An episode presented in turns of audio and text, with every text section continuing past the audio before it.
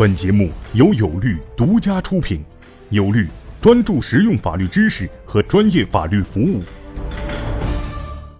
大家好，我是有律创始人王英军律师。今天我们讲股东权利。什么叫股东权利？简单来说，就是你作为一个公司的股东，对这个公司所享有的经济权益和管理权益。因此，我们把股东权利分为两种，一种就是股东的财产权利，另外一种就是股东的人身权利。股东的财产权利就是我作为一个公司的股东，我从公司里面能赚到哪些钱，怎么能赚到这些钱。那么一般来说，股东的财产权利包括资产收益权。所谓的资产收益权，就是我投资到这个公司，我成为公司的股东，这个公司赚了钱，我可以分这个钱。这就是资产收益权。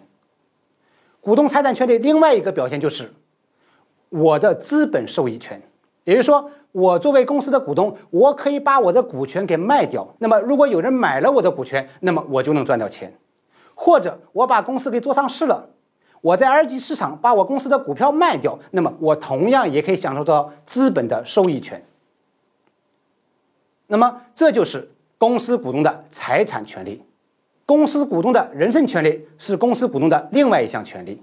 这个权利的表现，比如说，你作为公司的股东，你可以提议和参加召开公司的股东大会，来进行你的提案、投票和表决。你可以支持，你可以反对公司股东大会的一个决议。而我们知道，公司的股东会或者股东大会是公司的最高权力决策机构，因此你就有管理公司的权利了。同样。作为公司的股东，你还可以选举或者产生公司的经营管理者。比如说，作为公司的股东，你可以推荐一个董事，你也可以选举一个董事。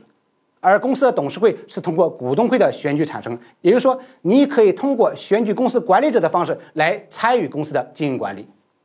再比如，你可以享有公司的知情权，也就是说，作为公司的股东，因为你的身份，你可以去了解公司的经营状况，你可以去了解公司的财务信息。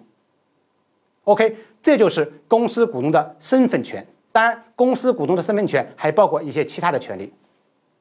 那么，公司股东的财产权利，我认为对公司的股东来说价值更大，因为你开公司最终的目的为了干嘛？是为了赚钱。而公司的股东的身份权利是用来保障来你实现你的财产权利的。